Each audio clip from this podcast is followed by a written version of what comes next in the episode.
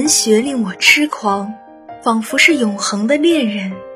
你是另一个我，代替我在不同的世代中轮回。你是宋朝时的我，唐朝的我，甚至是更早的楚辞时代的我。你于寒夜大雪中，与知己煮酒高歌过；你于春园灿灿中，折一枝带泪的牡丹，拆桐蒲远赠伊人。你在野渡的雾夜里。静静听过舟中传来哀伤的短笛，你在高朋满座的宴会后说：“归时休放烛花红，待踏马蹄清夜月。”你必然曾经青衣单骑，追寻情花雨树，领赏松涛与风中的路人之歌。杨柳堤岸，像一团绿雾，你系马，独自躺在绿荫上。你在珊瑚高崖中放纵，在诗歌中放纵，你揽臂欲拥一切世间之美入怀。你把诗情系在绽放的梅树上，要在绝美的风华中死去。我想象你曾经这么度过诗歌人生，所以肉身已朽，而不朽的灵魂恒常在世间悠游。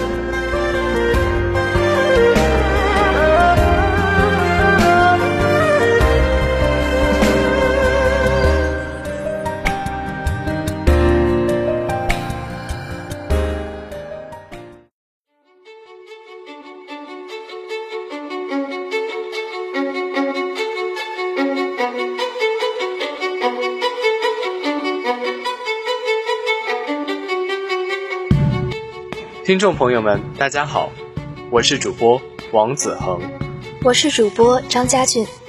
今天的《浮生半日谈》要给大家讲述一位纯真又志行高洁的奇女子，她就是三毛。作家贾平凹评价说：“三毛不是美女，一个高挑着身子、披着长发、携了书和笔、漫游世界的形象。年轻的、坚强而又孤独的三毛。”对于大陆年轻人的魅力，任何局外人做任何想象来评价都是不过分的。我想哭的时候便哭，我想笑的时候便笑，只要这一切出于自然，我笑便面如春花，定能感动人的，任他是谁。三毛曾只身远赴西班牙，也曾去过浩瀚的撒哈拉沙漠。曾拥有灵魂契合的爱情，也曾两次品味到失去的悲痛。他是人间的体验者，是上帝派来的观察家。他用他独特的、自带悲情又温情的视角，注视着这个纷繁复杂的世界。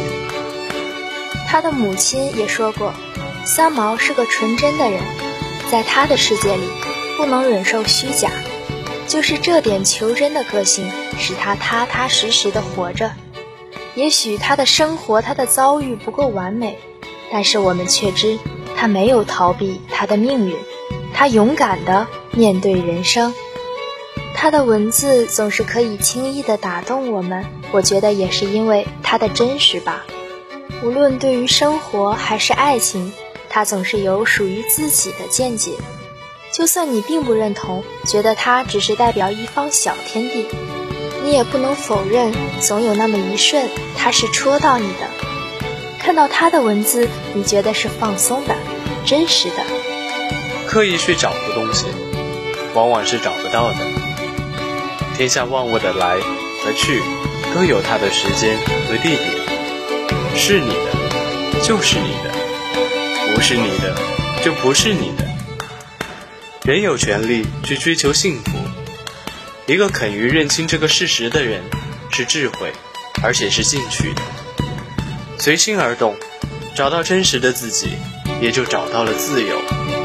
我们是人间的一缕烟，就像我当时看电影《肖申克的救赎》的时候，最后肖申克在夕阳的余晖下，开着跑车，奔驰在无人的、被阳光映成暖黄色的大道上。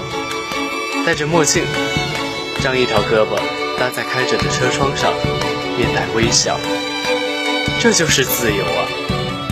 我想，三毛在撒哈拉沙漠那种极度恶劣的条件下，仍能写下那么美的文字，也是这种感觉吧。在极度的艰难后，发现的美，是无与伦比的。不刻意，不强求，做自己，在已有的不能改变的规则中，找寻属于自己的自由，为自己而活。向阳而生，逆风而行，遵循自己的内心，就像歌曲《Try》所说的那样。你不必如此勉强，你不必放弃自己，你只需要勇敢的去面对，做真实的自己，不代表没情商，做那个破坏最好气氛的人。三毛对此很清楚，他也因此拥有了许多真的志趣相投的朋友。圈子不同，不必强融。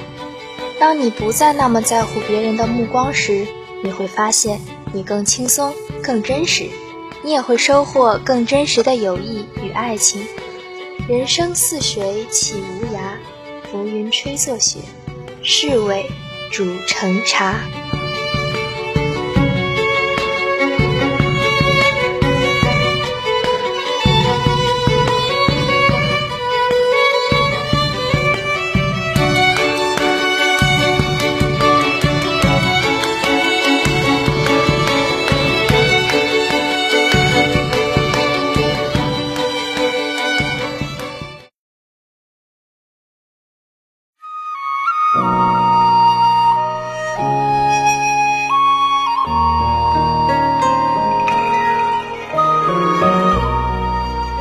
杯清香的茶，捧一本心仪的书，静静展开一段心灵之旅，时光便在茶韵袅袅、书香阵阵中缓缓流淌。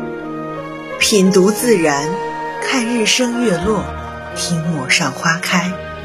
身体到达不了的地方，心灵可以轻松到达。不必曲折的路程，指尖轻轻翻动处。便纵览千山万水，阅遍人间景致。看一看极地千年不化的雪，观一观赤道四季不歇的雨，闻一闻梨花沁人心脾的甜，嗅一嗅瓜果成熟诱人的香。四时流转，地域变迁，都在一页一页的纸间换了容颜。与文学相约。触摸有思想的灵魂，欢迎收听今天的《云香如故》。